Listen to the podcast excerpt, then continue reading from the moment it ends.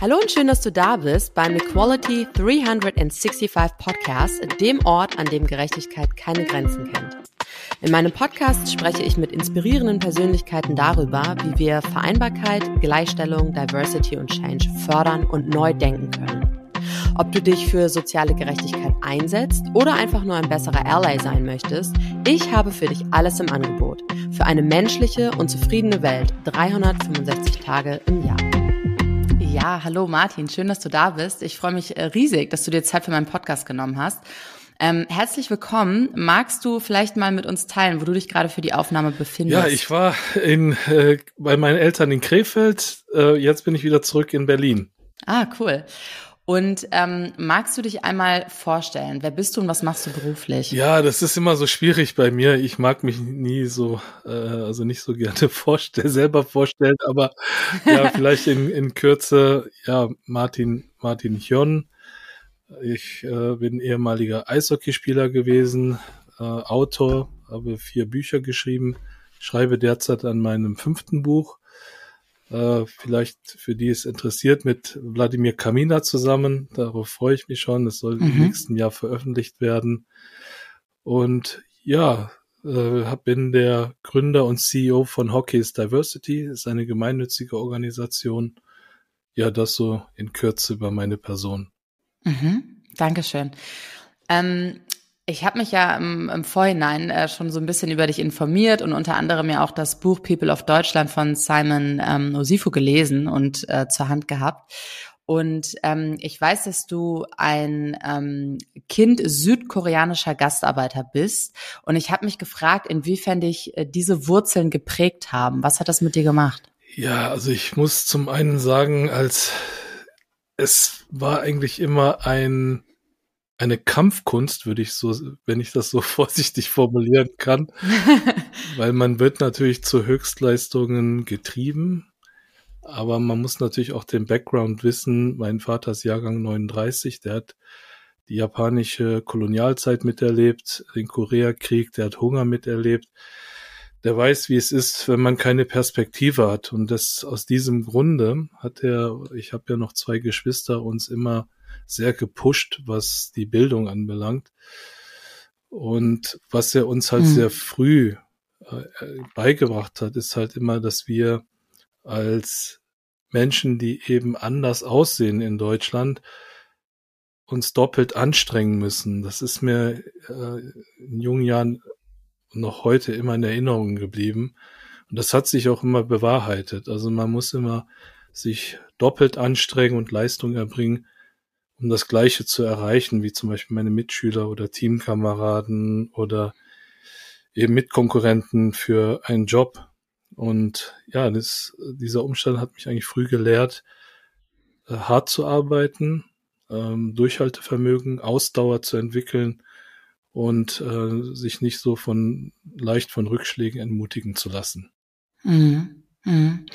Und ähm, du hast in dem in dem gerade besagten Buch ähm, beschrieben oder da hast du einen Brief an dich selber, glaube ich, geschrieben, ne?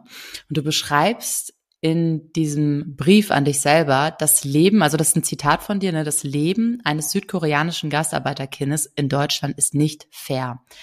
Magst du das noch mal ein bisschen näher ähm, erläutern? Ich meine, mhm ich glaube, jeder ähm, Mensch mit gescheitem Menschenverstand kann sich darunter was vorstellen und kann sich vorstellen, was du meinst. Aber ich würde das ganz gerne aus deinem Munde nochmal hören. Was genau ähm, von den Erzählungen oder Erlebnissen, die du gerade schon angeschnitten hast, hast du erlebt und was hat das bedeutet? Ja, ich muss dazu sagen, ich habe natürlich immer mir Welten ausgesucht, in der Menschen, die so aussehen wie ich, nicht sichtbar sind oder nicht repräsentiert sind, äh, sei es äh, im Bundestag zum Beispiel, wo ich gearbeitet habe, oder im Eishockey, im Sport. Eishockey ist ja oder gilt nach wie vor als, als weiße Sportart.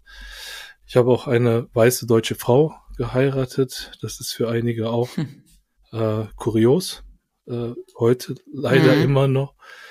Aber was ich damit sagen wollte, dass es nicht fair ist, weil man man hat diesen Idealismus als junger Mensch. Äh, die Eltern sagen, hey, Bildung, Aufstieg durch Bildung. Und man, man begibt sich auf diesem Weg, man, ja, er kämpft sich alle akademischen Titel von Bachelor, Master bis Promotion und man denkt, jetzt müssten sich die Türen öffnen, aber im Gegenteil.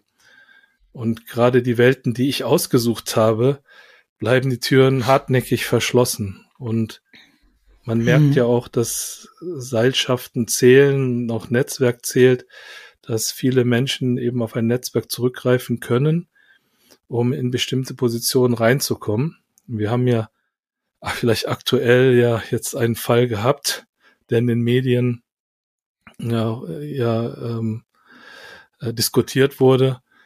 Aber mhm. diese Erfahrungen, diese Ablehnung äh, zu bekommen, äh, wo ich äh, also in, die, in diesem Kampf diese Abschlüsse zu äh, erreichen, wo man denkt, hey, wenn man das hat, dann wird einem das leichter gemacht. Ne? Man, man hat doch die Qualifikation, man, man hat alle Sachen und Tools, um halt diesen Job zu machen, aber trotzdem wird man, ja, kommt, stößt man auf Ablehnung und das ähm, hm. war sehr verletzend zu erfahren. Deswegen, ähm, dass, dass, äh, dass das Leben nicht fair ist. Mhm. Ich stelle mir das total schwierig vor, ähm, wie du das beschreibst, weil eigentlich ja dadurch auch deutlich wird, dass egal wie hart du arbeitest und egal welche Titel und welchen Erfolg du erreichst, du wirst ja nie an den Punkt kommen, dass dich jemand so anerkennt, wie du bist. Das ist ja das, was du beschreibst. Ja.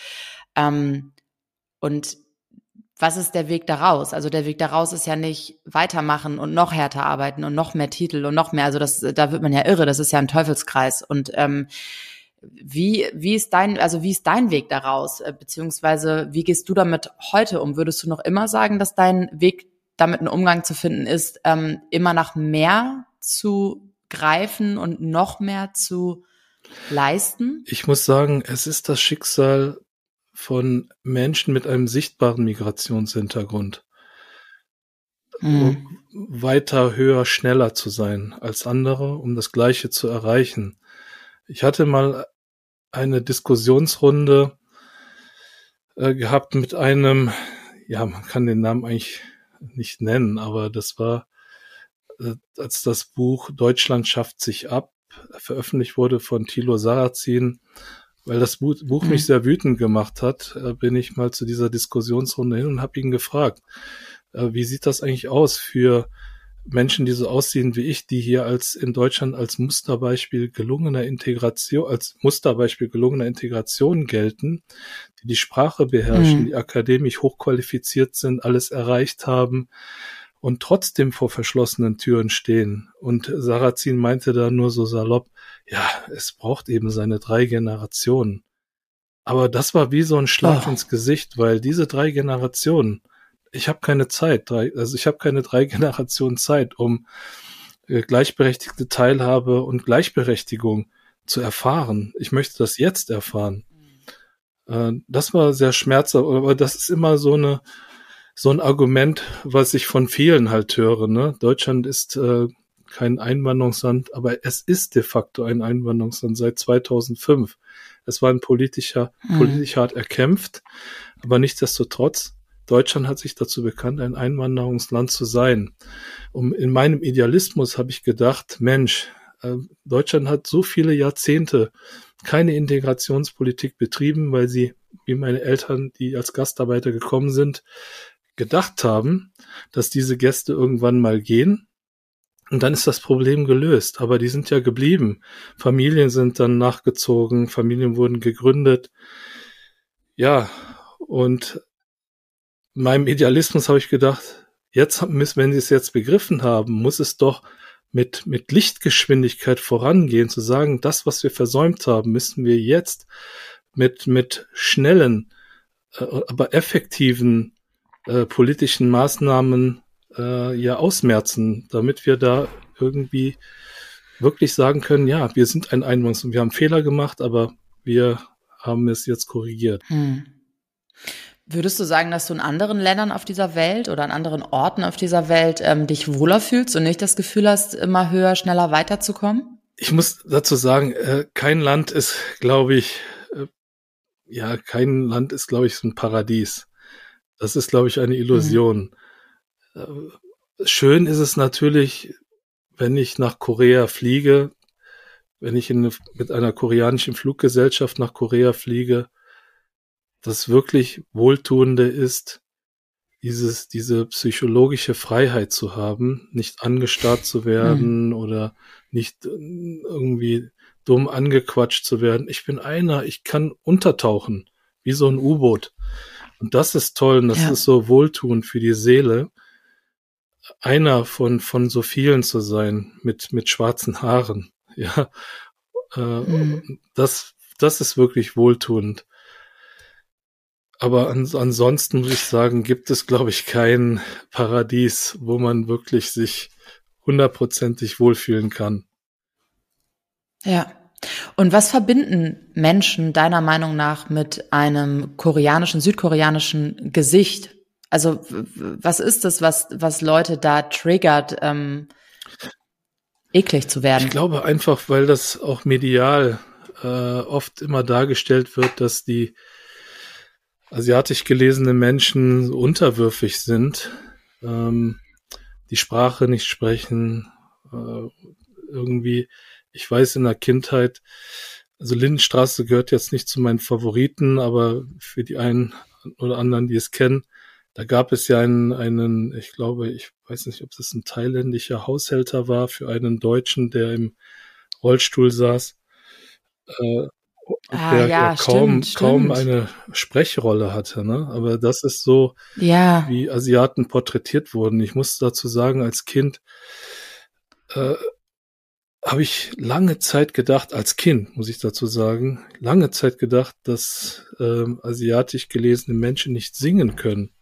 Weil wenn sie so, wenn mhm. sie gezeigt wurden, dass sie singen, immer so schief und schrill und freaky dargestellt wurde, mhm. dass das sich so eingebrannt hat in meinem Kopf. Ne? Das, äh, also mediale Präsenz von Asiaten einen großen Teil Anteil daran, dass ich äh, das so lange geglaubt habe. Und jetzt gibt es ja K-Pop und wir wissen ja, dass die in Korea singen können und unglaublich die Hallen füllen können und sowas. Mm, mm. Ja, aber ich glaube, die, die Menschen sind durch diese, ja, wir sind halt meine mediale Gesellschaft, durch diese Bilder aber geprägt, dass die Asiaten nicht die Sprache beherrschen, dass sie unterwürfig sind. Äh, Frauen spielen dann oft mal die asiatische Prostituierte, amerikanische mm, Kriegsfilme, ja. Klassiker in Vietnam spielend oder sowas, ja. Äh, sowas halt, ne? Das ist halt sehr schade und das macht mich auch sehr wütend, muss ich sagen. Was könnte man denn tun, um das in der Welt heute zu verändern? Also um den Narrativ ähm, zu drehen und ähm, ein ja einen richtigen Narrativ vor allem aufzubauen. Ich, ich komme ja aus der Sportwelt und in der mhm. Sportwelt mm. zählen Wörter nicht, sondern Action. Action speak louder than words. Mm. Also das ist etwas, was Organisationen beherzigen sollten im 21. Jahrhundert. Wir, der demografische Wandel, wir kennen, wir kennen viele Statistiken, wir kennen die Auswirkungen des demografischen Wandels. Wir sehen doch in, gerade in großen Metropolen, wie bunt die Gesellschaft geworden ist und diese nicht sichtbar zu machen, medial äh, oder in Organisationen, äh, sagen wir DAX-Unternehmen, äh, nicht nur in Terms, also nicht nur in, also als, als Person of Color oder BIPOC oder, sondern auch Frauen äh, dort repräsent, repräsentiert zu haben, Menschen mit körperlicher Beeinträchtigung. Äh, also es muss, das finde ich halt schade, ne? Und wenn man halt in äh, ja in Unternehmen oder wenn man Unternehmen recherchiert oder die Organigramme sind es oft sehr homogene Strukturen. Und da, da weiß mhm. man schon irgendwie, vielleicht ist das auch ein Vorurteil, aber man weiß schon, dass die Lichtjahre entfernt sind von Rassismuserfahrung, von dieser Thematik. Aber mhm. um ich, also ich, ich, ich möchte keinen Moralapostel spielen, aber ich glaube, jeder hat eine Verantwortung dazu beizutragen, in, egal welcher Funktion, aber gerade die Entscheidungsträger, die Leute reinbringen können in, in das Unternehmen, in Organisationen, äh, in die Medien und so weiter, das zu berücksichtigen, zu sagen, hey, wir, wir leben in keiner homogenen Welt, sondern wir, wir wollen dieses Diversity auch sichtbar machen. Ja, und da hm. ist, wie gesagt, Action speak louder than words. Und da Urkunden, es gibt ja, ja, diese Karte der Vielfalt, also und viele Symbolik und dieses Diversity Washing und sowas, was ich sehr schade finde, dass äh, einige das für äh, Promotion-Zwecke nutzen. Ne? Das finde ich sehr schade. Ja. Ähm, ich finde, du drückst dich im Übrigen sehr diplomatisch aus. Ich finde das, ähm, ich finde das gruselig, wie teilweise mit diesen Themen umgegangen wird, beziehungsweise wie die ähm, eben nicht richtig umgesetzt werden.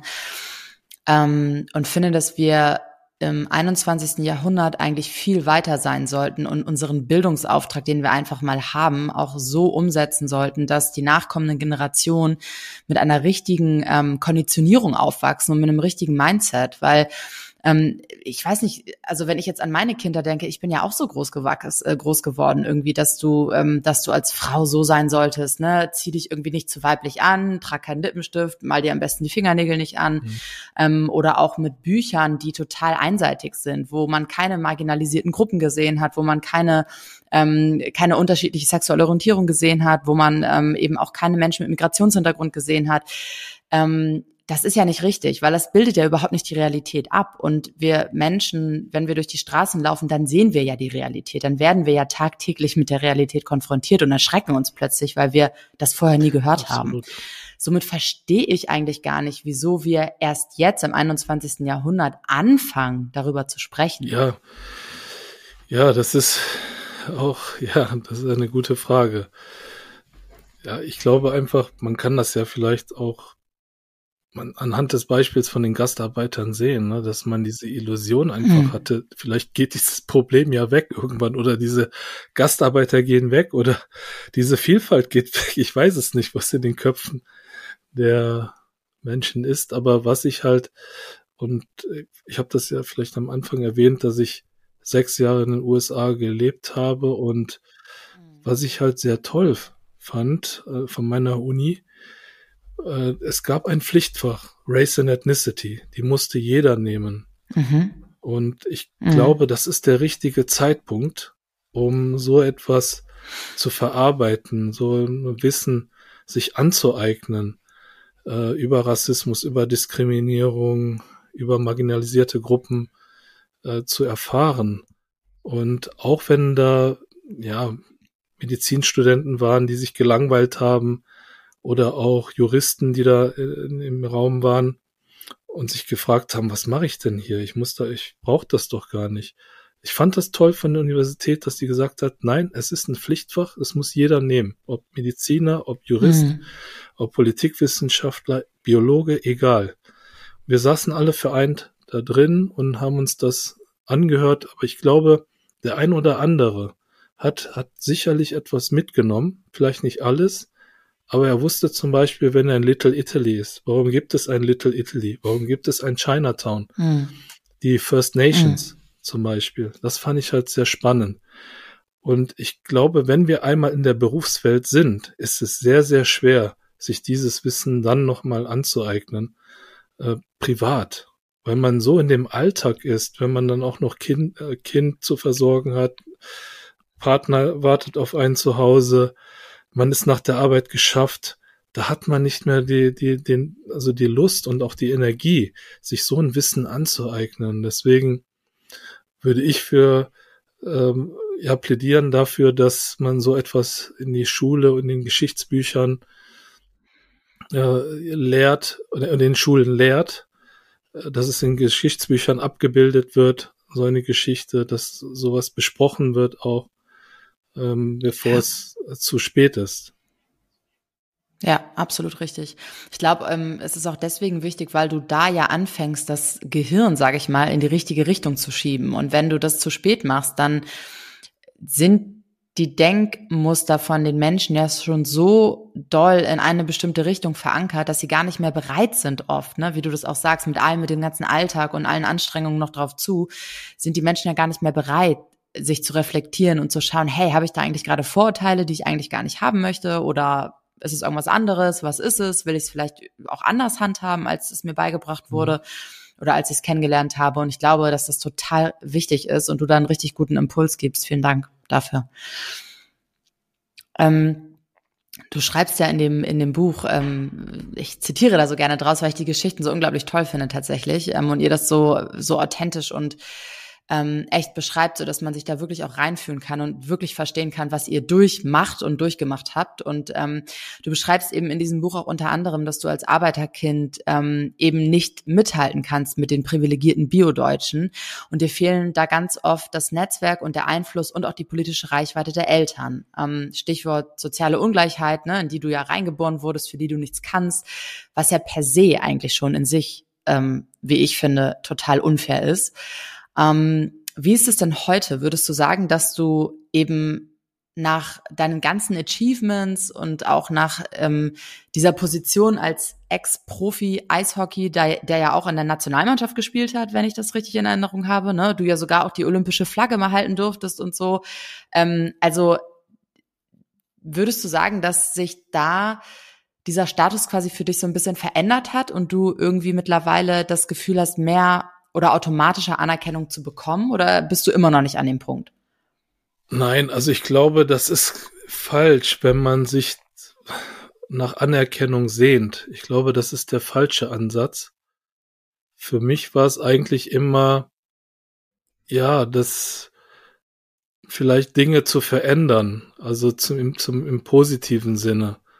Es war eigentlich nie nach Anerkennung. Also es war immer mit, mhm. einer Mission oder einem Purpose, selbst bei äh, mit dem Eishockeyspiel, also in meinem Profi-Jahr, äh, habe ich mich ganz bewusst für die Rückennummer 71 entschieden, weil es ist das mhm. Jahr, äh, 1971 ist meine Mutter nach Deutschland gekommen als Krankenschwester und mhm. ich dann immer auf diese Geschichte aufmerksam machen konnte, weil in diesem okay. Jahr feiern wir Nummer 60 Jahre Koreaner in Deutschland und in Deutschland ist kaum etwas mhm. von dieser Geschichte bekannt. Aber es ist ein integraler Teil mhm. unserer Geschichte. Und dass die aber keinen Raum in unserer Gesellschaft findet und kein Gehör, das finde ich sehr enttäuschend als Einwanderungsland. Aber mhm.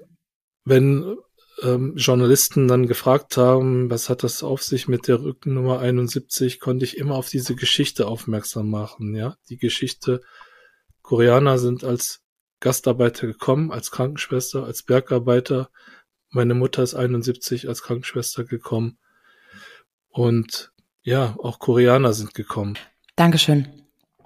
Ähm, du beschreibst ja deinen Werdegang ähm, als ständige Herausforderung, wenn man so möchte. Ne? Und ich finde sogar gänzlich auch als demütigend ganz, ganz häufig in den Geschichten, die man lesen kann oder den Erlebnissen, die man von dir lesen kann.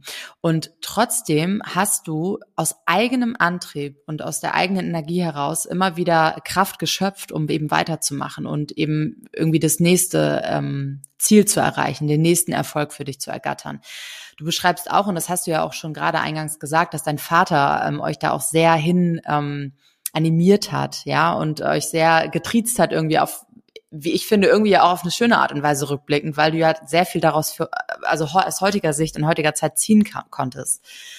Ähm, und gleichzeitig frage ich mich aber oder denke ich auch so, das ist, das hört sich für mich so unglaublich anstrengend an, also auch mental anstrengend, ne? Sich immer und immer wieder hinzufallen, aufzustehen, hinzufallen, aufzustehen, sich mit irgendwelchen unnützen Aussagen, ähm, Begegnungen oder ja auch Verwehrungen auseinandersetzen zu müssen und sich immer wieder gefühlt recht zu fertigen dafür, dass man die Person ist, die man ist. Und ich glaube, dass es mit Sicherheit auch andere Menschen gibt, die einen Migrationshintergrund haben, die sich mit dir und deiner Geschichte identifizieren können, die aber eben nicht diese Kraft haben und die einfach irgendwann aufgeben und sagen, ich kann nicht mehr. So, das, ich weiß nicht, wie ich weitermachen soll. Ähm, Was ich im Übrigen auch völlig verständlich fände. Und ich habe mich halt gefragt, wo nimmst du diese Kraft und Energie her? Also ist es wirklich durch das, was dein Vater euch gelehrt hat? Oder hast du da irgendwie auch noch so eine andere intrinsische Motivation, die das Feuer in dir irgendwie immer wieder aufbrennen lässt und sagt, nö, ich mache jetzt weiter, ist mir völlig egal. Ihr werdet mich so lange hören, wie ihr mich hören müsst, damit ihr versteht, dass es wichtig ja, ist. Ja, ich muss sagen, wir sind ja das Produkt unseres Umfeldes und das Umfeld bei meinen Eltern natürlich diese, ja, strikte, strenge Erziehung gerade für mich habe das ja immer so beschrieben als, ja, das war eigentlich so meine Militärzeit zu Hause bei meinem Vater als äh, Drill Sergeant. Aber es war ja so, ich glaube, und ich beschreibe das vielleicht auch in dem, in meiner Geschichte, dieses immer wieder aufstehen, immer wieder versuchen, nie aufzugeben, bei dem ich erinnere mich, dass wir an Wochenenden immer zu öffentlichen Eislaufzeiten gefahren sind, weil mein Vater wollte, dass ich meine mhm. Schlittschuhlauftechnik verbessere. Er hat dabei sich dann einen angeschaut. Mein Vater kommt ja nicht aus dem Eishockey, der war Taekwondo-Meister. Und das ist so sein wow. Sport gewesen. Und Eishockey mhm. kannte er überhaupt nicht. Aber wir sind dorthin zu den öffentlichen Eislaufzeiten. Er hat sich geschaut, wer am besten Schlittschuh laufen kann. Für ihn hat ihm dann Geld gegeben und gesagt, bitte äh, kannst du das meinem, meinem Sohn beibringen. Ich habe am Anfang Gott, ja. Eishockey gehasst, weil wenn man nicht gut läuft am Anfang und dann immer auf diese harte Eisfläche fällt, das schmerzt extrem. Und mhm. natürlich wollte ich aufhören, aber das war eigentlich immer mein Vater, der, der mich dann genommen hat, mich auf den Bully-Punkt gestellt hat und gesagt hat, versuch es noch einmal. Versuch es noch mal. Und ich erinnere mich, ich meine, die Sommerferien waren jetzt für mich auch nicht äh, immer schön, ja, weil ich immer in den Sommerferien zum Teil die ähm, zum ähm, Mathematikbücher für das nächste Schuljahr schon im Sommer durchgearbeitet habe in den, oh, in den wow. wenigen okay. Wochen, sechs Wochen sind das ja Sommerferien. Und jeden Tag hatte ich dann äh, ähm, ja Programm, also Mathematikaufgaben gemacht, äh, andere Schulbücher dann noch. Und danach ging es zum Sportplatz, unmittelbar bei uns in der Nähe. Mhm. Mein Vater ist dann mit Fahrrad und ich musste vorlaufen und immer ein bestimmtes Tempo dann laufen. Und äh, da mir immer gesagt hat, niemals aufgeben, egal wie. Das war auch nicht nur im Sport so, das niemals aufgeben, diese Mentalität, sondern auch in der Schule. Ich erinnere mich, hm. das ist zwar nicht pädagogisch, äh, würde man das verurteilen wahrscheinlich, aber ich war wirklich richtig krank. Aber mein Vater hat gesagt, solange du laufen kannst, gehst du zur Schule. ist, äh, ja. Ich bin zur Schule gegangen. ja, so, so war das. Ich glaube, diese Mentalität, er wusste schon, in diesem fremden Land wird es nicht einfach für uns sein. Und wenn wir diese, hm.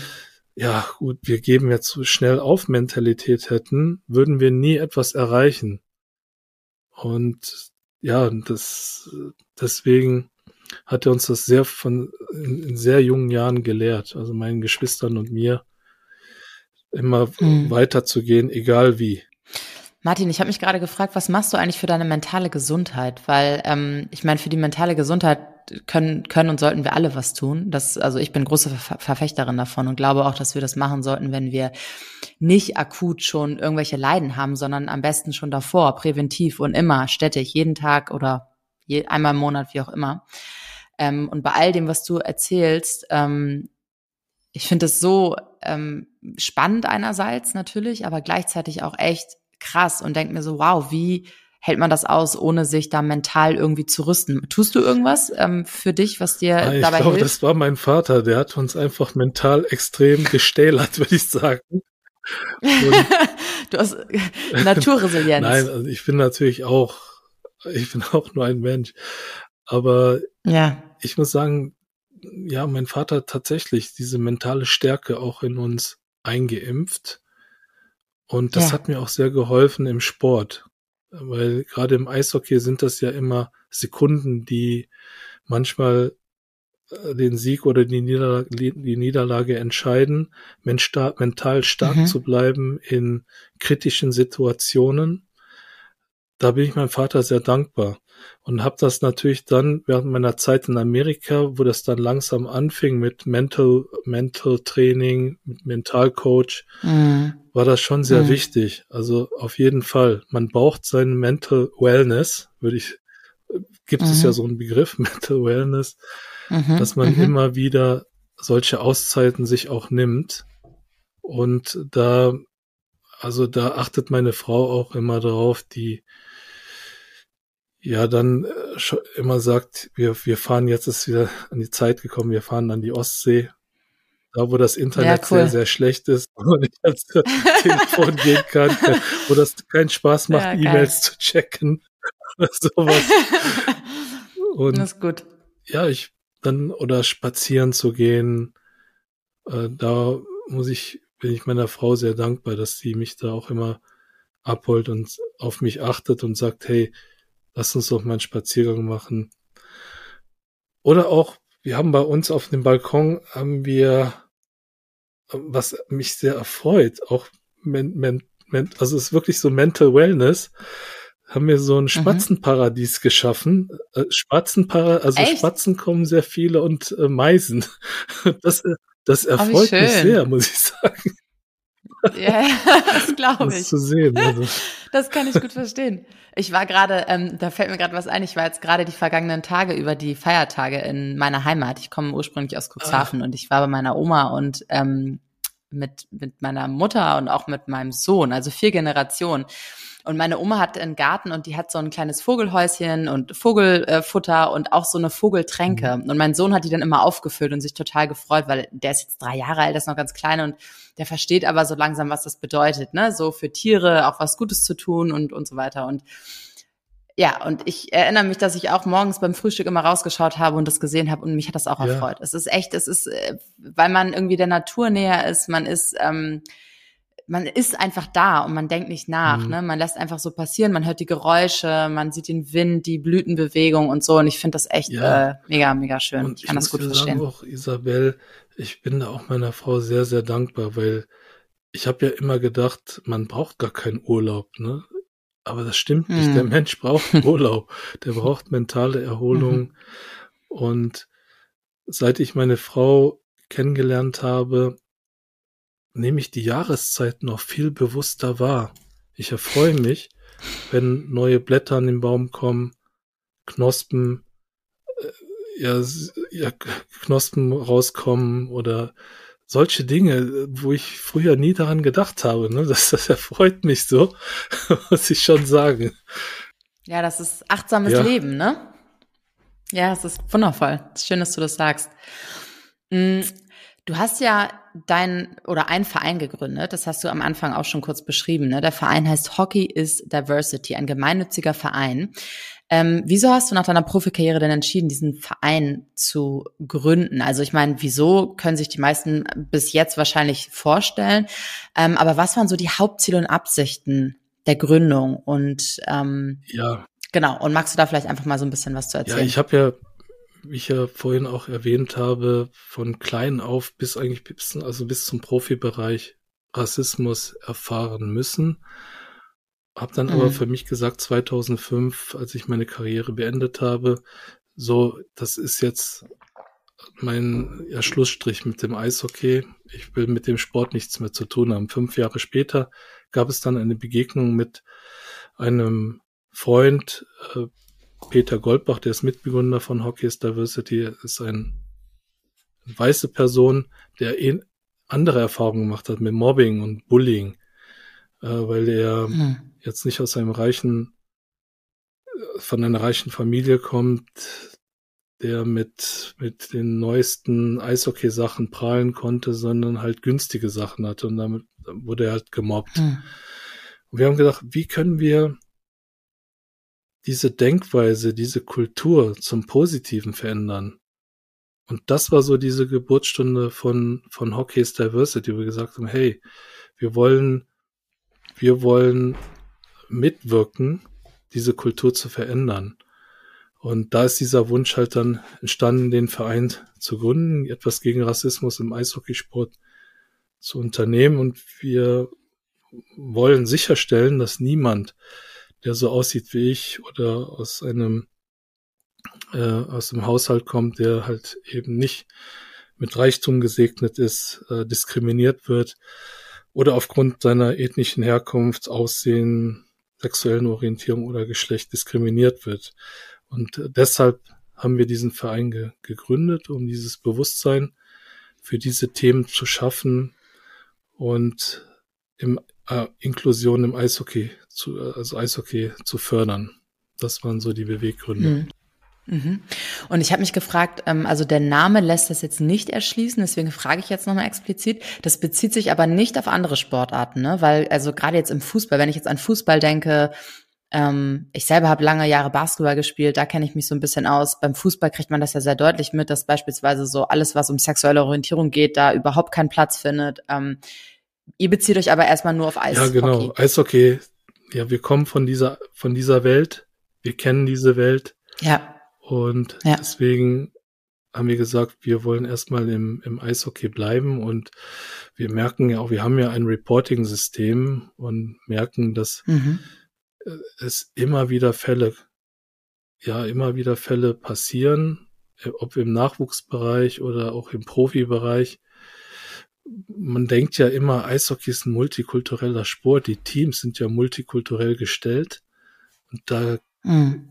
ja, muss es kann es ja keinen Rassismus geben. Das ist ja so diese Denkweise in der Eishockeywelt auch.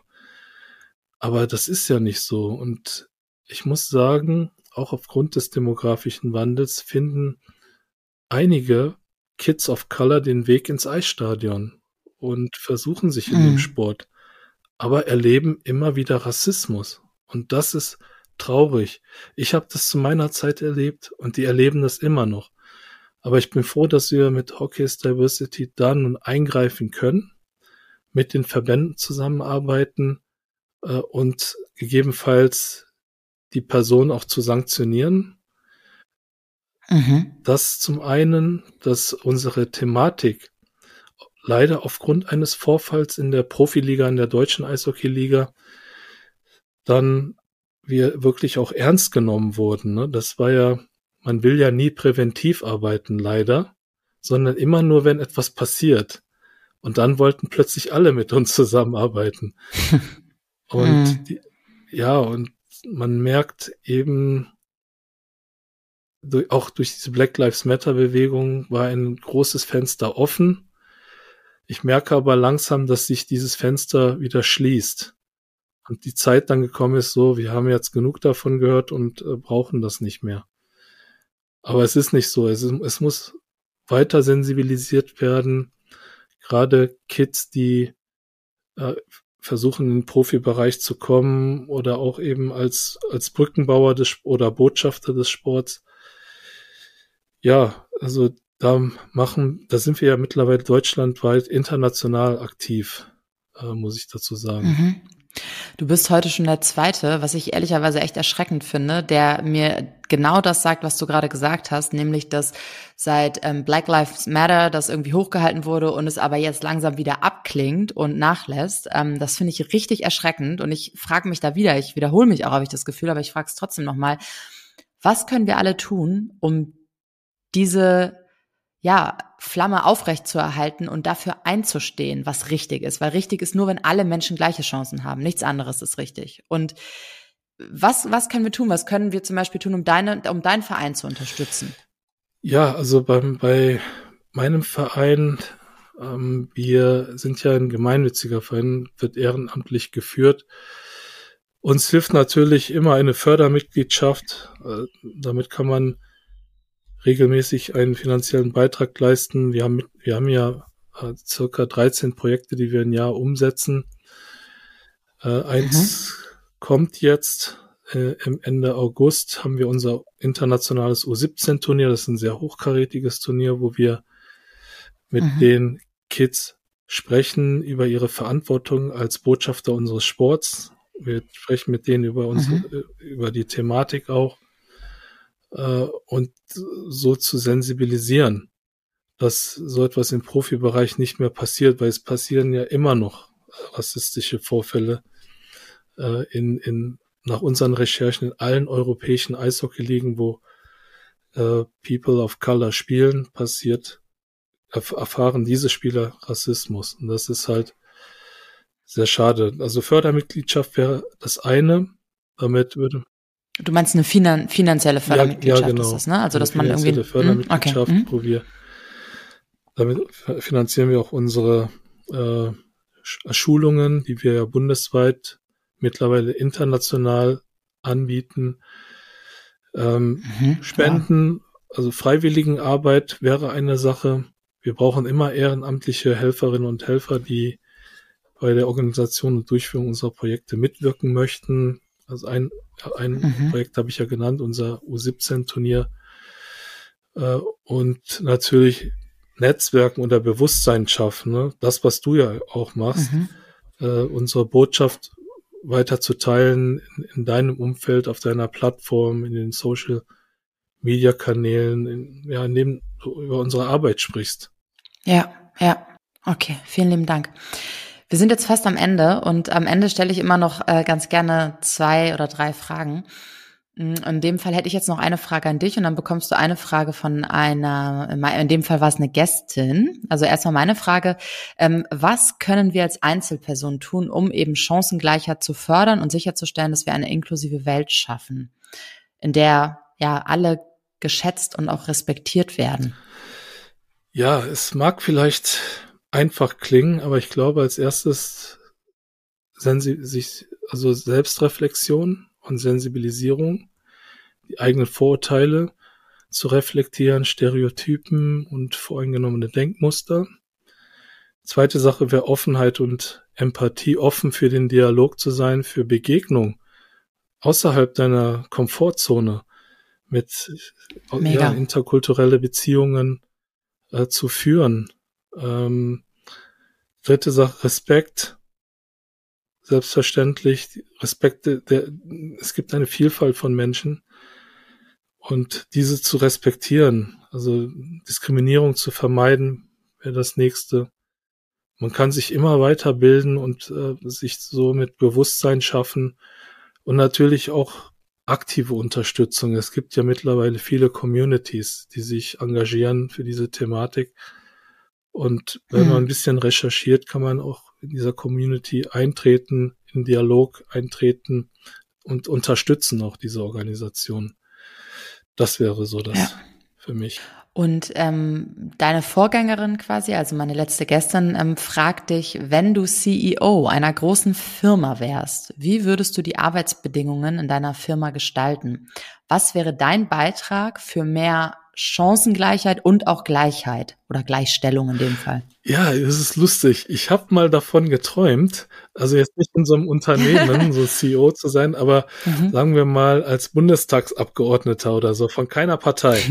Keine Partei. Mhm. Aber was mich halt immer so geärgert hat im Bundestag, da sind ja auch immer das Netzwerk von Freunden und es ist immer sehr homogen, so der Circle mhm. of Friends äh, Friendship ist sehr homogen und da würde ich auch wieder dieses Lead by Example ähm, betreiben und dann ja Mitarbeiter um mich herum, die ein Abbild der Gesellschaft sind ähm, und mhm. wo Kinder die Möglichkeit haben, wenn die uns sehen als als quasi kleine Bürodelegation zu sagen, hey, ich sehe mich dort sehe mich dort repräsentiert. Ich würde auch gerne mal sowas machen. Also, also das würde ich mhm. gerne, würde ich gerne äh, umsetzen wollen. Mhm. Mega cool. Kann ich mich sehr gut mit identifizieren. Im Übrigen auch damit, das hast du, glaube ich, gerade schon mal so äh, versteckt gesagt und vorhin auch schon mal, dass wir Lead by Example, also wie du es gerade beschrieben hast, dass wir ähm, mit allem, weil, weil ich glaube, ganz oft sind Menschen gehemmt, ähm, laut zu sein oder sich für, für eine Sache einzusch, ähm, wie sagt man das, ähm, einzustehen, ne? Oder oder eben einfach laut zu sein, ähm, weil sie glauben, sie können eh nichts verändern. Aber ich glaube, man kann was verändern. Ähm, denn, denn desto mehr Leute was sagen, desto mehr bewegst du ja auch andere Menschen wieder was zu sagen. Ne? Das ist ja ganz normal. Wir kennen das ja alle. Ähm, ich weiß nicht, äh, du hast bestimmt auch früher irgendwie Eishockeyspieler gehabt, die Vorbilder für dich waren und ähm, die haben dann bestimmte Sachen gemacht und dann wolltest du die auch machen irgendwie oder so. Also wir kennen das ja alle und ich glaube, genau so ähm, inspirieren wir ja dazu, zuzuhören, sich zu reflektieren, mitzumachen, weiterzumachen, Sachen zu verändern, ähm, auch Themen wie diese voranzutreiben. Also ich kann das nur unterstreichen. Ja, vielen Dank. Magst du ähm, dem nächsten Gast, der nächste Gäste noch eine Frage stellen? Ja, ähm, ja, es ist, äh, vielleicht daraus. Also ich habe ja über meine Uni-Zeit gesprochen in Amerika mit dem Race and Ethnicity Kurs. Ich glaube, ich würde die Frage mhm. so ein bisschen in diese Richtung stellen. Welche konkreten Maßnahmen kann oder könnte deiner Meinung nach ergriffen werden, um Vielfalt und Inklusion im Bildungssystem zu etablieren, zu fördern, einzubauen? Wow, mega coole Frage also habe ich mir so direkt noch nie gestellt, aber würde ich jetzt auch gerne mal beantwortet haben. Mega cool. Dankeschön. Vielen lieben Dank, Martin, dass du dir die Zeit genommen hast. Ich weiß das wirklich sehr zu schätzen. Ich freue mich von Herzen und ich finde, dass du ganz, ganz wertvolle, ähm, wichtige Worte und Impulse gegeben hast. Ähm, und ich könnte diese Folge jetzt mit einem von dir erwähnten Zitat von Barack Obama enden, was ich sehr schön fand. Ähm, ich beende die, diese Folge aber gerne mit dem Zitat von Rapper Coolio, weil ich nämlich auch aus der Hip-Hop-Zeit stamme und das ganz cool finde.